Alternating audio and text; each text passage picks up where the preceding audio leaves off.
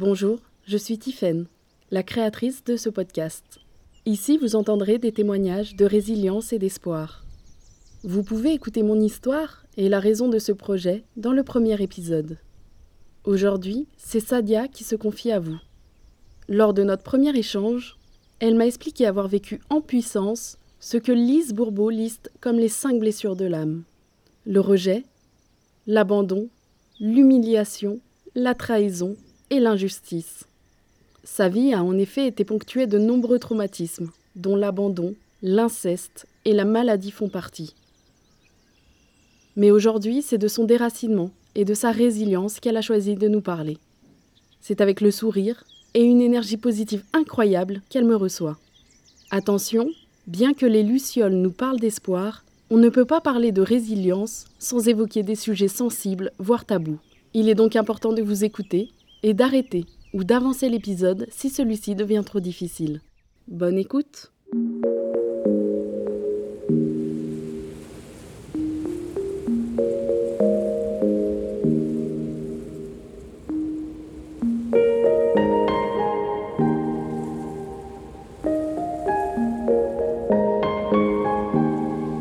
La voix des Lucioles.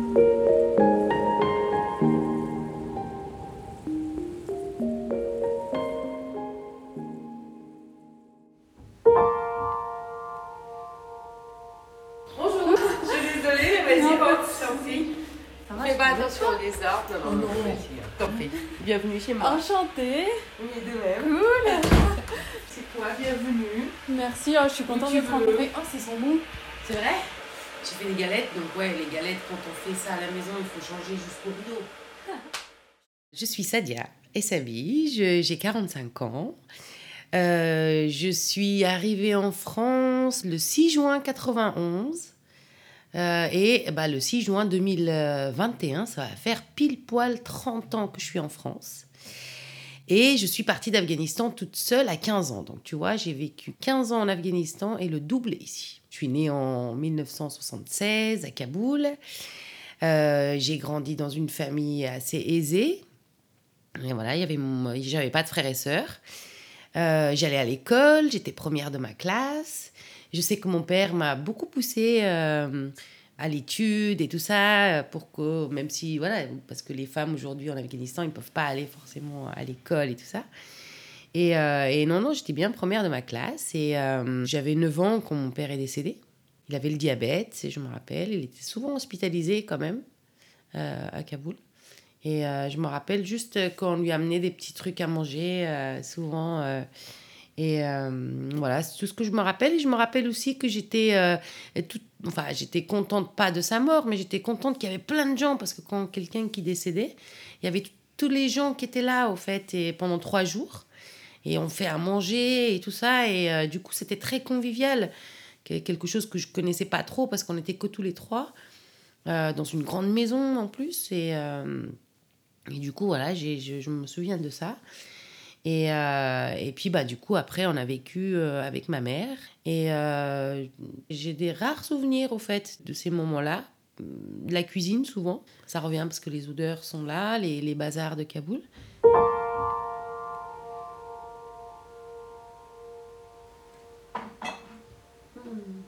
C'est trop bon.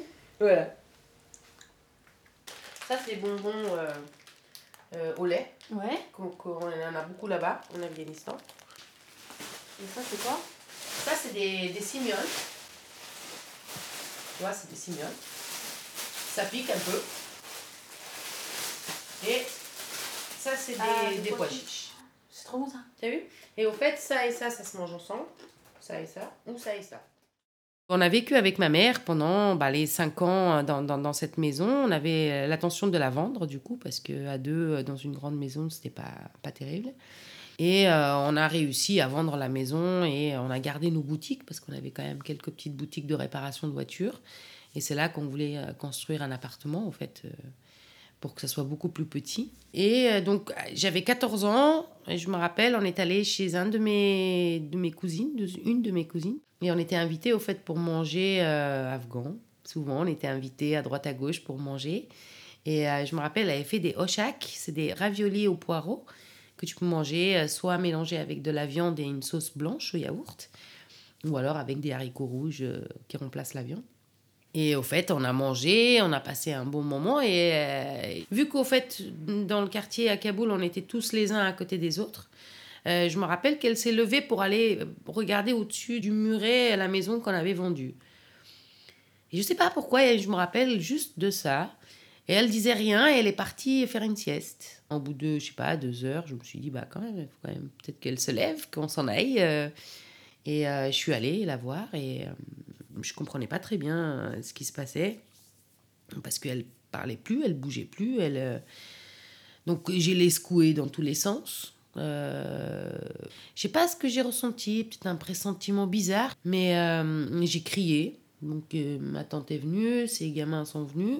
On a appelé le médecin et je, je sais juste que ben quasiment je me griffais, que je m'arrachais les cheveux en me disant mais attends mais si elle est partie je fais quoi au fait? À 14 ans je fais quoi en, vrai? Et c'est vrai que euh, la, guerre arrivait vraiment à Kaboul euh, vraiment pas loin et euh, et puis je voyais bien que pas mal de gens se marient très jeunes euh, là-bas. Est-ce que c'est culturel? Je pense pas j'en sais rien peut-être. Je, je- j'avais peur de tout ça. Et donc ouais c'était ça c'était j'ai perdu ma mère au fait. J'avais plus ma mère. Je, je peux, je peux pas expliquer vraiment ce, ce que ça fait. Je, je, je, je, je sais pas. J'ai beau crier, j'ai beau hurler, mais au fait, il n'y a rien qui se passait. Robolote, là, trois jours de, de famille qui étaient là et qu'il y avait à manger. euh. Et, et après, les trois jours, quand ils partent, bah, c'est le vide.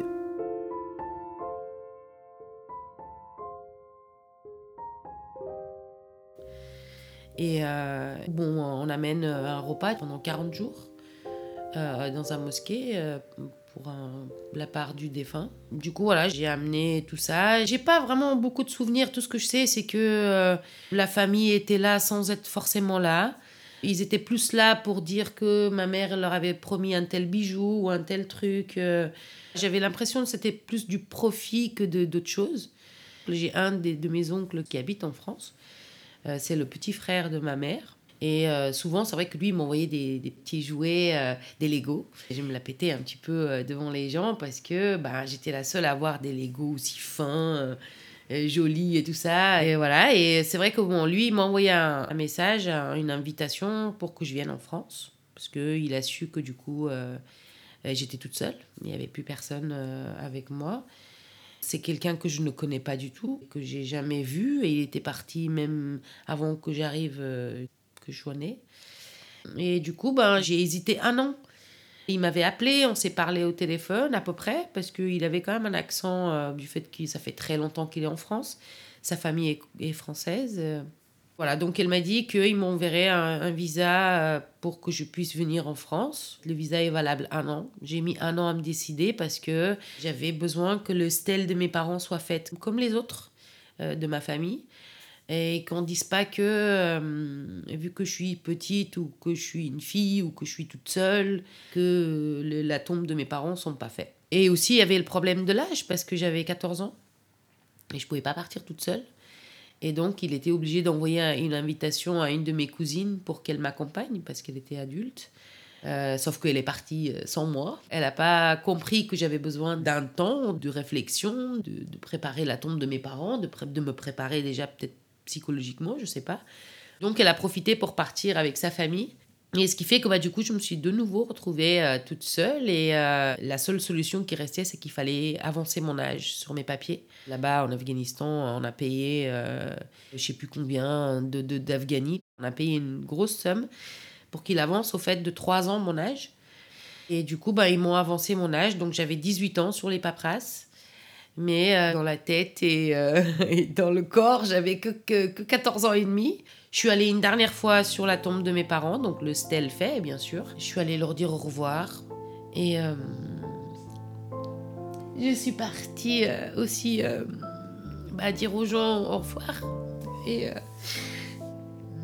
j'étais toute contente, au fait, à, à 14 ans et demi, on est toute contente de prendre un avion, quelqu'un d'Afghanistan.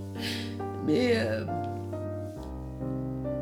au fait, arrivé dans l'avion, j'étais, enfin, j'ai- l'aéroport, j'étais très sérieuse parce que je voulais vraiment rien rater. euh, Je voulais que les papiers, les choses soient bien faits. Et, euh, en fait, une fois arrivée dans l'avion, et euh, je voyais des gens qui me disaient au revoir. Et, et quand ça a démarré, déjà le ventre, ça fait bizarre.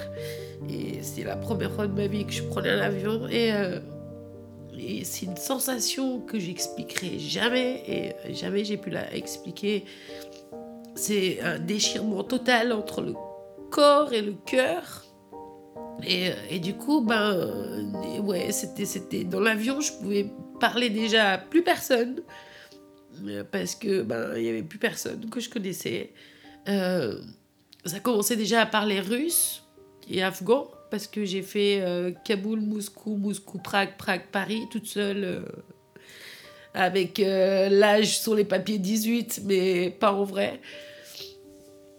Et, euh, et du coup, ben, je, je euh, arrivé à, à, à, à Moscou, ben, là, il n'y avait plus rien. Il n'y avait plus rien. Il n'y avait plus personne qui parlait afghan. Il n'y avait, avait plus de langue. Il n'y avait plus de gens. Euh, le paysage était fini. Il n'y avait plus les montagnes euh, immenses d'Afghanistan parce que c'est que montagneux. Il fallait que je change d'avion, mais je comprenais pas le russe. J'ai loupé l'avion euh, parce que j'ai dû comprendre 7h15 alors que c'était 7h moins le quart, un truc comme ça. Donc il a fallu que je dorme à l'hôtel. La première fois de ma vie, je dors dans un hôtel, dans un pays que je connais pas du tout, à l'aéroport de Moscou.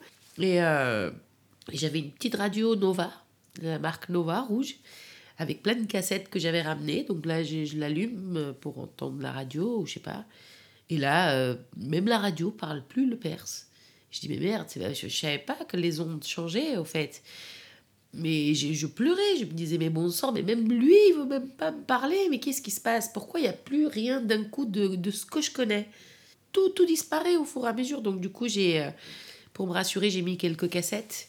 J'avais amené des cassettes de Bollywood, des, des chansons afghanes, euh, des choses comme ça. Et ça me rassurait, j'ai pu m'endormir, du coup.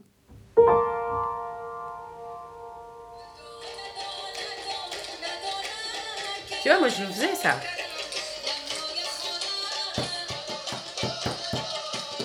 Non, attends.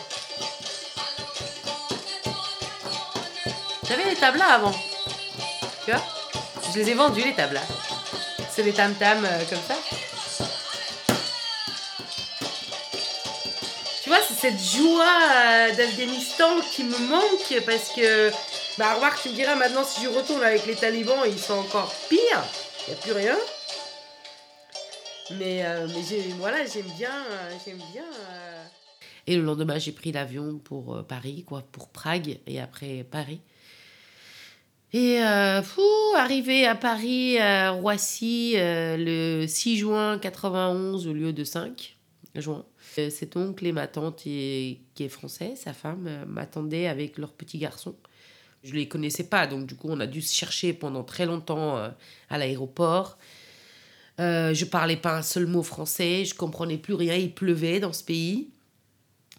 Les gens, ils étaient beaucoup plus clairs de peau, blonds, beaucoup blonds, Euh, plat, le pays tout plat et largué quoi. Je voyais des trucs à manger, mais vu que je parlais pas, ben euh, je mangeais pas. Et là, je, je tourne en rond avec un numéro de téléphone. Euh, je tombe sur une femme et je lui dis écoutez, est-ce que vous pouvez m'appeler à ce numéro, s'il vous plaît? Et, et- elle crie, elle, elle est en pleurs, elle me prend dans les bras et elle me dit mais c'est Sadia? Euh, en français. Et là, il appelle son mari, donc euh, il arrive. Et c'est vrai que bon, moi, j'ai aucune réaction parce que ces personnes-là, je les connais pas, au fait. Ni je pleure, ni rien. Je suis, je sais pas si je suis rassurée ou pas. Je sais pas, au fait. Donc je les suis un peu. On est allé dans un dans leur voiture, donc euh, ils habitaient à Chalon-sur-Saône, donc ça faisait un, un- un bout de chemin quand même entre Paris-Roissy et, et Chalon. Il y avait quasiment 500, euh, 500 bornes. 5 heures de route. Je ne sais pas si on a des, des, des autoroutes à Kaboul euh, à cette époque, mais c'était trop long. J'avais jamais fait autant de routes de ma vie. euh, on s'était arrêté aussi dans un air d'autoroute où, euh, pareil, l'abondance de la bouffe, m'a- Ouah, ça m'avait impressionné. D'ailleurs, j'ai pris un. Je m'en souviens, j'ai pris un- une andouillette frite Une Afghane qui arrive d'Afghanistan où on la croyait complètement voilée. L'autre, elle arrive en jean avec un, avec une, un sac Best Montana, tu sais. Et elle prend du, du euh, andouillette. Waouh, andouillette. Et donc là, il y a mon oncle qui me dit bah, que c'était du porc. Et au fait, je voulais un petit peu jouer mes rebelles en disant que ben moi je mange le porc, alors que c'était pas vrai. Mais c'était pour montrer que voilà, je décide moi à ma place, on ne décide pas à ma place, en gros. Non, je l'ai mangé, hein, je me rappelle plus très bien du goût, mais je crois que j'ai pas dû aimer. Hein, j'ai pas dû aimer. Mais c'est l'abondance, ces odeurs, ces multitudes d'odeurs, au fait, qui m'ont halluciné. Parce qu'en Afghanistan, il y avait le rationnement les derniers temps avant que je parte. Donc on faisait la queue pour aller chercher, euh, je sais pas, de, de la farine, de ci, de ça. Et du coup, là, ouais, les odeurs m'ont chatouillé les, les, les, narines, les papilles euh, pour choisir des andouillettes, je sais pas. C'était grillé, c'était joli. Mais effectivement, au goût, c'était pas terrible, quoi. On est arrivé à, à Chalon. Donc j'ai fait la connaissance des deux autres garçons. Ils étaient trois garçons. Enfin bref, voilà. Donc arrivé en France, euh, euh, où je connaissais personne, où je ne parlais pas un seul mot de la langue, où je ne connaissais pas du tout cette famille euh, qui m'a accueilli, cet oncle qui m'a accueilli avec sa famille. Euh, je me posais la question de ce que je foutais là, vraiment. Et je pense que eux, les trois garçons, pareil, ils se disaient mais qu'est-ce que c'est que c'est cette fille qui arrive, qui a 15 ans, qui va prendre la place chez nous, je pense. Euh, les débuts, c'était assez compliqué quand même, c'était assez dur parce que je parlais pas un mot français. Euh, mon oncle parlait le, le perse, mais personne d'autre par- parlait le perse, ni la télé, ni la radio, ni les gens. Euh, je m'ennuyais, sincèrement. C'était un changement total dans, dans tout- tout- toute mon existence. Voilà, je me retrouve toute seule et balancée l'autre bout du monde. Du coup, ben, j'ai fini par m'adapter un petit peu quand même. Au fur et à mesure, j'ai appris la langue. On m'a pris en quatrième, alors que je crois que j'étais en, seconde ou en première à, à Kaboul, avant que ça ferme, les écoles là-bas. Enfin, avant que ça explose, surtout. Et donc, du coup, au fur et à mesure, donc j'apprenais la langue. Et du coup, j'ai pu parler le français assez vite, au fait, en, bout de trois mois, vu que je parlais pas le perse avec personne. Donc, du coup, on m'a amené à l'école. J'ai été acceptée à l'école euh, catholique, avec les bonnes sœurs qui étaient là, et, moi au milieu. Et je devais être la seule étrangère déjà euh, dans le quartier là où, je suis arrivée. Tout le monde savait que j'étais là, que je venais d'Afghanistan. Donc, mm, pas mal d'adaptations. Et puis, euh, ce qui m'a marqué aussi, c'était la communion d'un de mes cousins. C'est là où j'ai découvert toutes les bestioles qu'on mange ici. Oh mon Dieu, c'était euh, c'était des crabes, des crevettes avec des pinces, des yeux, des... des... Ah, j'ai dit, mais qu'est-ce que c'est que ça? Pareil, en Bourgogne, ben, il y a les escargots. Euh, en France, ben, il y, a, y a- y a les cuisses de grenouille. Et ce fromage qui pue, mon Dieu, mais à la fin des repas, mais je comprenais pas. Aujourd'hui, j'adore tout ça. Enfin, à part les, les, les escargots quand même, voilà, je, on va pas exagérer, j'aime que le beurre, voilà. Mais non, ça m'a fait flipper, hein, vraiment. Je me dis, mais mince, moi, je peux pas manger des trucs pareils, quoi. Pour moi, les crapauds en Afghanistan, elles sont énormes, elles sont... La peau, tu sais, cu- cuirée, là, je sais pas, cuirassée, je sais pas comment on dit, mais... euh, je me dis, non, mais ça, c'est leurs femmes, je peux pas manger leurs femmes. les escargots, pareil, les limaces, là-bas, elles sont énormes, comme ça. Je dis, mais c'est leurs femmes, je peux pas les manger. donc voilà, donc c'était des découvertes énormes. C'est quoi Des asticots C'est comment ça s'appelle déjà Des verres de farine. Des verres de farine. Ça, c'est des mythes. Non. Bon, écoute, j'y vais, regarde, voilà, voilà. Ah, ça a Mais même pas de bon. goût, hein, bah, euh, Allez. fais pas la tête, ça a pas de goût. c'est juste gris. Vive les moniteurs. Et, et du coup, euh, euh, bah, au fait, au fur et à mesure, bah, voilà, je suis allée, j'ai continué l'école, j'ai eu mon brevet des collèges. On m'avait dit de faire un bac F8, c'était un bac SMS, sciences médico-sociales. Euh, mais moi, je voulais, au fait, à tout prix être- hum, partir, au fait, de cet endroit là où je vivais. Et j'avais envie de voler de mes propres ailes, au fait. J'ai choisi, du coup, de faire un, BEP sanitaire et social. Et du coup, ben, j'ai vécu quasiment trois ans là-bas, dans cette famille. euh, où j'ai appris le français, j'ai appris bien sûr un petit peu la culture, beaucoup la culture euh, française. Et je peux pas te dire comment j'ai appris euh, qu'au fait j'étais adoptée par mes parents, que j'ai perdu en Afghanistan. Et j'avais 18 ans et, euh, et là, je, je sais pas, je, je, je peux même pas t'expliquer au fait. Il y a beaucoup de choses que je peux pas expliquer. hein. parce que c'est tellement brutal, c'est tellement inattendu. Je peux pas te dire euh, qu'est-ce que ça m'a fait. Je me suis dit, alors, ok. Euh, déjà, je les avais plus, les parents. Là, j'apprends qu'au fait, ceux que j'avais qui sont morts, c'était pas les miens. Donc, ça veut dire que je suis adoptée. Donc, ça veut dire qui sont les gens qui m'ont qui m'ont abandonné, en gros. Alors, est-ce que j'ai des frères et sœurs? Alors, du coup, cet oncle, c'est pas mon oncle. Enfin, bref, donc euh, voilà, c'était assez choquant pour moi. Ça faisait trop, au fait, pour une personne, je pense. Euh, c'était assez compliqué aussi, je pense, pour la famille qui m'a accueilli, la famille de mon oncle qui m'a accueilli, parce que voilà, il s'y attendait peut-être pas non plus à que ça soit aussi difficile, voilà. Et euh, du coup, je, suis partie. Je suis partie dans les foyers de la DAS, que je suis restée trois jours. Euh, j'ai été dans les foyers de jeunes travailleurs, là où je suis restée, où j'ai continué mon, mes études. Euh, j'ai eu mon brevet, mon BEP sanitaire et social, du coup. Et je voulais absolument travailler, au fait. Je voulais, je voulais bosser. Du coup, j'ai aussi, bien sûr, parallèlement cherché à savoir d'où je venais exactement, en fin de compte. Parce que si le nom de la famille que je porte, c'est pas ma famille, alors d'où je sors? Et euh, je me suis renseignée pas mal. J'ai appris euh, que ma mère était décédée en me mettant au monde à la maternité de Kaboul. Et que bah, le papa était euh, très pauvre et qu'il pouvait pas garder son enfant et qu'il y a eu une sécheresse énorme à cette époque, dans les années 70, 75, 76, euh, en Afghanistan. Et que j'étais adoptée à trois jours. Donc la famille qui m'avait adoptée m'ont aimé, m'ont transmis ce qu'il y avait à transmettre. Mais en tout cas, ça fait mal quand même hein, quand on entend ça. euh. Mon seul but là, à ce moment-là, c'était euh, d'être comme tout le monde parce que euh, j'entendais souvent les gens dire que oui, mais pour être propriétaire, il faut avoir des parents, des garants. Moi, je me rappelle que mes parents me disaient toujours que le petit oiseau, pour faire des bébés, il a besoin de faire son petit nid avant.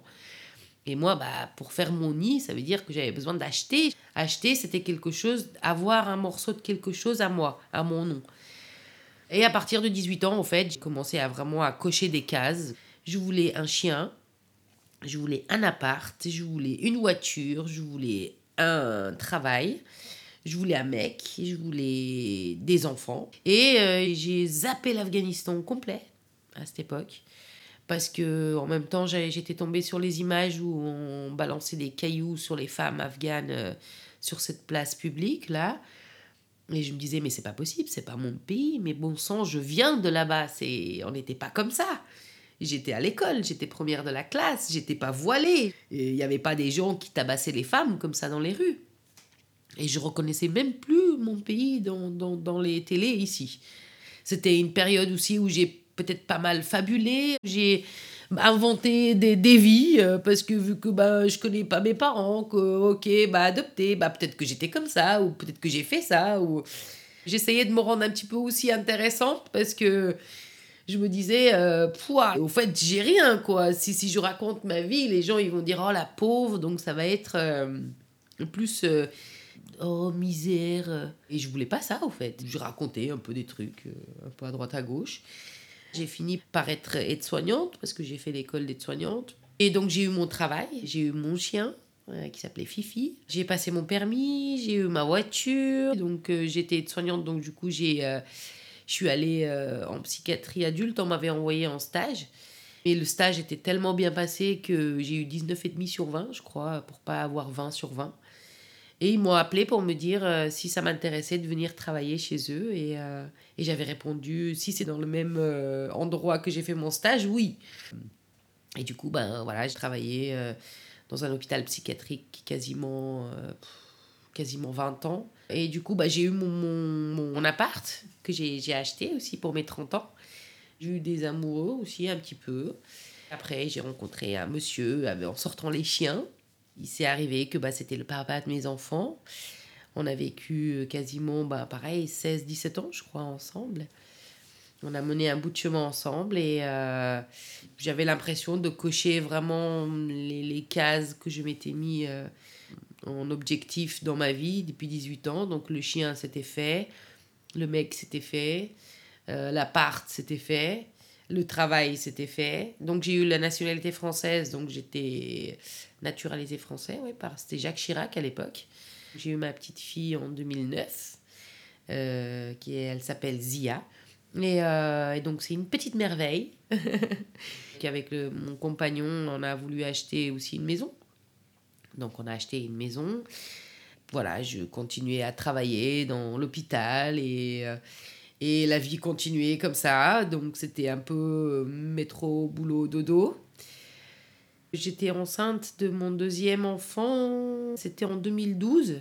C'était une grossesse assez complexe et cette grossesse-là m'a m'a pas mal réveillée au niveau des goûts. Euh, dans les deux, deux grossesses d'ailleurs, ça m'a réveillé pas mal les goûts d'Afghanistan. Parce que bien sûr, euh, même si je cuisinais un petit peu comme en Afghanistan, je mettais des épices, des trucs comme ça, mais je cuisinais euh, spécial, enfin beaucoup français quand même. Et les grossesses, ouais, ils m'ont ramené à l'Afghanistan où il fallait absolument que je mange afghan. Donc, du coup, les épices que ma mère faisait, qui utilisait. J'ai même écrit un espèce de site, euh, ça s'appelle Globe Cuisto. J'ai mis toutes les recettes pour pas les oublier. C'était vital pour moi de, de parler d'Afghanistan. Regarde, maman. En train de travailler. Non, mais t'as vu ça. Ah, la pâte, elle commence à arriver. Ben oui. On dirait des choses. Allez, on est en train de faire euh, des rajout. Nils est en train de faire un gâteau aux amandes. Ouais. Ah, mais moi, je fais aux amandes. Oui, tout à fait. Moi aussi, je mélange par... ici au fond parce que... euh, On regarde les pattes de chacun. Il fallait que je parle à mes enfants de ce que je suis, d'où je viens, parce que d'où je viens, on peut pas la zapper comme ça, même si je l'ai zappé pendant quelques années. Euh, les racines restent les racines, au fait. Et ce que je porte en moi, ben, je le porte. Bien sûr, je suis retournée à, l'hôpital euh, travailler. Euh, J'ai perdu aussi un collègue au Vinatier, qui, est décédé assez jeune, quand même, 51 ans. C'était un grand pote à moi, avec qui j'ai passé 15 ans en binôme en travaillant. Et je sais pas si c'est ça, ou la grossesse difficile, ou, ou l'âge. Je commençais à avoir 39-40. Il y avait quelque chose qui allait pas, quoi. Le travail me convenait plus. Déjà, je trouvais que au Vinatier, les patients et même nous, on devenait des pions qu'on déplaçait juste pour remplacer. Euh, voilà, le matin, soir, on s'en fout si tu as une famille ou pas. Et pour les patients, je trouvais que ça devenait des numéros, au fait. Ça fait des, des entrées, des sorties. On n'avait plus vraiment le temps de prendre euh, soin des patients comme on le faisait avant, on les emmenait jusqu'à la réinsertion sociale. Du coup, je trouvais que voilà, ça me correspondait de moins en moins, le, travail. Et, euh, et j'ai voulu changer, au fait. Euh, ça a démarré déjà par euh, vidange de ma part. En fait, j'ai pris mon iPad et je suis allée avec une couette à- le 5 novembre, je crois, dehors, dans le jardin avec mon iPad et je suis allée écrire. Parce que j'avais besoin d'écrire tout ce que j'avais à écrire, tout ce que j'avais sur le cœur. J'ai créé une espèce de blog qui s'appelle Il était une fois moi là-bas et j'ai écrit. J'ai écrit tout, tout ce qui me passait par la tête, tout ce que j'avais, la colère, toute, toute la haine que j'avais. Et, et en la vie, bien sûr, et avec tout ce que j'ai vécu et tout ça. Donc j'ai tout noté. Je voulais pas que quelqu'un le lise. Euh, je l'ai écrit là, mais je l'ai posté. Mais je pensais que ça allait juste garder en sauvegarde. Du coup, je suis allée me coucher parce que c'était quand même tard, c'était 5 heures du mat.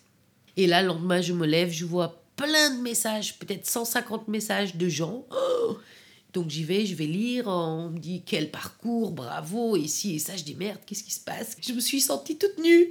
Je dis non, c'est pas vrai. Il y, a- plein de gens qui, m'ont vu, qui m'ont entendu, ils ont lu, mon Dieu, comment ça c'est Du coup, je suis retournée dans ce blog. J'ai enlevé des noms, j'ai enlevé, euh, voilà, je l'ai recorrigé pour que ça soit, voilà, que ça fasse pas des dommages collatéraux. Et du coup, euh, je l'ai laissé. Et à partir de là, au fait, je sais pas ce qui s'est passé. euh, j'avais envie de changer. J'avais envie de parler d'Afghanistan. J'avais envie de, de faire la cuisine afghane. J'avais envie de changer de métier. J'ai demandé à, au Vinatier si c'était possible de faire une formation pour une reconversion. Du coup, ils ont accepté ma formation. J'ai passé le titre professionnel de cuisinier. Et, sauf qu'il n'y avait pas de place en cuisine au Vinatier. Et du coup, ils m'ont dit, bah non, il faut retourner en tant que soignante. Et j'ai dit non. Je ne veux pas être soignante. Je suis partie quasiment euh, un an pour faire la formation. Je ne vais pas revenir en tant que soignante. J'essayais de comprendre comment je pouvais faire pour, euh, pour partir. Tout le monde me disait Oui, mais tu as des enfants, tu as une maison, tu es fonctionnaire, mais tu te rends pas compte, tu vas quitter tout ça. Et j'ai fini par le faire. Et le caboulion, c'est le dessert signature de madame. C'est le, le, mélange de, de cardamome. C'est une crème dessert afghane à la cardamome et au thé. Et, euh, et, euh, et, à la praline de Lyon. Mais oui. Et tu mélanges tout ça à froid, bien sûr, toujours à froid. Et euh, il faut. Parce que sinon, si tu prends le, la fleur de maïs, et eh ben, ça fait plein de grumeaux si tu le mets dans le chaud. Et au fait, j'aime bien cette crème parce que tout le monde l'adore. Au fait, j'ai fini par le faire parce que je me suis dit, c'est pas les autres qui vivent ma vie, c'est moi qui vis ma vie. Et du coup, voilà, du fait que j'avais perdu ce collègue en plus, je me suis dit, euh, euh, voilà, la vie, elle est courte. Et, je veux vivre pleinement, au fait. Et du coup, à 40 ans, c'était euh, changement et professionnel et familial. Voilà, on s'est séparés aussi avec le, mon conjoint. Donc voilà, aujourd'hui, je suis en appart. en location, j'ai plus ma maison. Bon, je regrette un petit peu parce qu'il y avait le jardin. Mais sinon, j'ai vécu d'une façon tellement intense ces trois dernières années que j'ai créé mon entreprise Caboulion, parce que je suis cuisinière aujourd'hui. J'ai rencontré, je sais pas, les, les, les chefs étoilés français, j'ai cuisiné avec eux, avec Michel Troisgros, je travaille euh, pour la fondation Paul Bocuse, que je, je, je m'y attendais pas du tout. J'interviens de partout, je suis en lien avec des personnes en or, vraiment, qui ont du cœur, qui ont plein d'humanité, quoi. Et du coup, bah, je suis contente au fait de tout ça. J'ai plein de projets, j'ai plein de projets en tête. Et j'en ai une à long terme, c'est vraiment créer au fait un éco-village euh, solidaire et autonome, autonome au niveau financier et alimentaire. Je voudrais mettre dedans euh, et des Afghans et des, des, personnes locaux qui s'aident, qui apprennent des uns des autres, comme moi j'ai appris euh, avec Michel Troisgros par exemple. lui, il a autant appris moi que j'ai appris de lui. C'était riche, c'était vraiment riche. Et j'ai envie de mettre cette richesse-là en avant dans cet éco-village. Et je voudrais que les gens qui ont du talent, parce qu'on a tous du talent, et on a tous des rêves, et je voudrais que les gens fassent euh, ce qu'ils savent faire de leurs mains, au lieu de juste vouloir gagner de l'argent, parce que ça va bien l'argent, c'est bien euh, d'en avoir. Mais je veux dire, il faut pas que ça soit une priorité. Voilà, parce que moi, avec tout ce temps, j'ai l'impression qu'au fait, on a inversé l'échelle des valeurs humaines, au fait. Les humains, pour vivre, juste pour vivre, hein, ils ont besoin de manger, boire, respirer, aimer, c'est tout. Fini l'avoir, il faut être. Il faut être comme on est des humains, interconnectés avec euh, l'univers, avec euh, la planète, avec des gens, avec... Euh, regarde, il y, a plein de choses, je sais pas. Et ce que j'ai appris, moi, avec le recul maintenant, aujourd'hui, c'est que effectivement avec ce que j'ai vécu, je suis comme un matelas à, mémoire de forme. On m'a appuyé dessus, mais je suis revenu. On m'a appuyé dessus, je suis revenu. c'est vrai que la résilience, ça me fait penser un peu à ça. Euh, après, chacun a ses croyances, mais euh, je me dis qu'on est de passage sur cette terre. Pour grandir, je pense, et ce que j'ai vécu aujourd'hui, je le vois comme des expériences de la vie, au fait. Certes douloureuses, mais qui m'ont enrichi Peut-être que sans ces expériences-là, je ne serais pas là, aujourd'hui, comme je suis là. J'essaye de transmettre ça à mes enfants. Parce que mes deux petits bouts, ils ont 8 et, 12 ans aujourd'hui. Et euh, je essaye de les ouvrir un maximum euh, à ce qu'ils ont conscience que c'est pas parce qu'on a des Nike ou des machins comme ça qu'on est le plus important. Et ce qu'ils sont, eux, en l'intérieur d'eux, qui, qui est important. Voilà. Mais on est tous complémentaires il faut accepter la différence de chacun, en fait.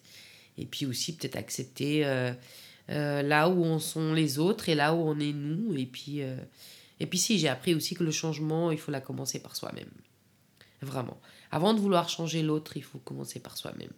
J'ai appris parce que quand je suis arrivée en France, en Afghanistan, la bonne femme qui nous amenait le lait, elle sentait la campagne, elle sentait la vache et tout ça. Quand je suis arrivée là, je voyais dans les grandes surfaces, tout était beau, magnifique. euh, Waouh, je dis, mais attends, mais ils sont arriérés, au fait, en Afghanistan. Et aujourd'hui, je retourne à la vraie bouffe. Et j'ai besoin de sentir euh, le vrai odeur de la bouffe, quoi. Je payerais cher pour aller retourner voir cette femme qui a amené ce lait qui était merveilleux. Mais c'est vrai que voilà, je m'en suis rendu compte qu'au fait, il y a des étapes euh, dans la vie, peut-être, parce que euh, je suis arrivée jeune, j'ai voulu vraiment avoir tout ce qu'il faut comme ici, être comme ici, et que au fin de compte, euh, je l'ai fait.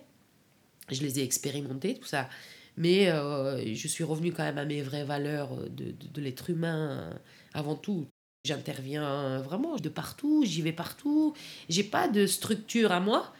Euh, je suis traiteur, on me demande, je loue une cuisine professionnelle. J'ai pas de restaurant, donc les gens, s'ils veulent goûter, ils peuvent venir chez moi s'ils ont envie.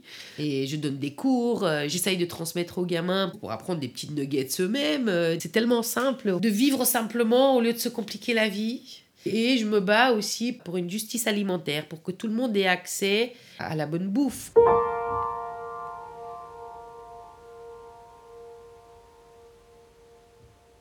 Alors, euh, bonjour à vous tous et toutes. Euh, je voudrais vous présenter aujourd'hui la recette euh, très simple, une recette très simple de pudding avec du pain sec. Donc, tout le monde peut avoir du pain sec chez, chez lui. Équivalent à une baguette du pain sec. Voilà, un peu toutes sortes de pain sec que moi je garde. Euh, 4 œufs. Voilà. Le blog que j'avais écrit, euh, c'était voilà, c'était pas fait vraiment exprès, mais euh, je l'ai gardé quand même. Et euh, quand je le lis aujourd'hui, et que je l'ai lu même quelques années plus tard, quand j'avais lancé déjà mon entreprise, et ben j'étais fière aussi de ce parcours. Je regardais au fait que ça, ce que j'avais appris avec les vidéos que j'ai pu regarder sur la résilience, sur euh, les mémoires traumatiques et tout ça, j'ai pris conscience que tout ce que j'ai pu vivre, c'était des expériences, au fin de compte, qui m'ont permis de grandir.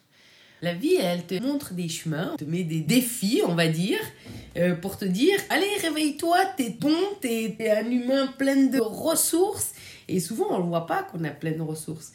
Et je me dis que c'est souvent le, le- le- les, les- petits. euh, tu vois, que ce soit bon ou pas bon, les expériences de la vie qui te montrent qu'au fait, oui, t'es plein de capacités, quoi. T'es. t'es- ouh là là, t'es, plein de capacités. Voilà, t'es, un humain euh, euh, capable de faire soulever des montagnes.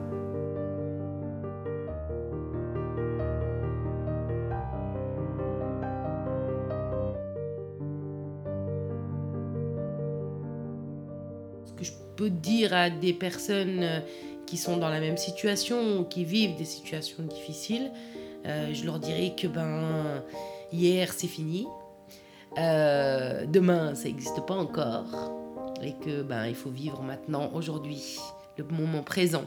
Bon, bien sûr que c'est difficile à dire, hein, mais il faut le faire. C'est la meilleure chose à faire et puis on tire toujours, euh, je sais pas si on peut dire ça des bénéfices, mais chaque expérience, moi, ça m'a permis de comprendre certaines choses, certains fonctionnements, je sais pas, de mon corps, de prendre conscience de certaines choses. Euh, voilà, la vie, c'est une école.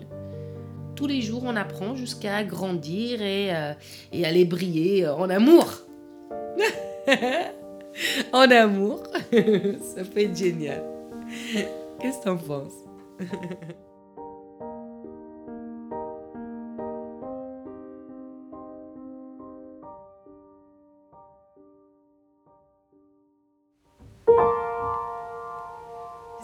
Montrer une chanson euh, que ma fille elle, a- chantée. Ça me fait penser à tout ce qu'on vient de dire. C'est tout est tout en lien, tout en rapport, tout ce qu'on veut, tu l'écouteras.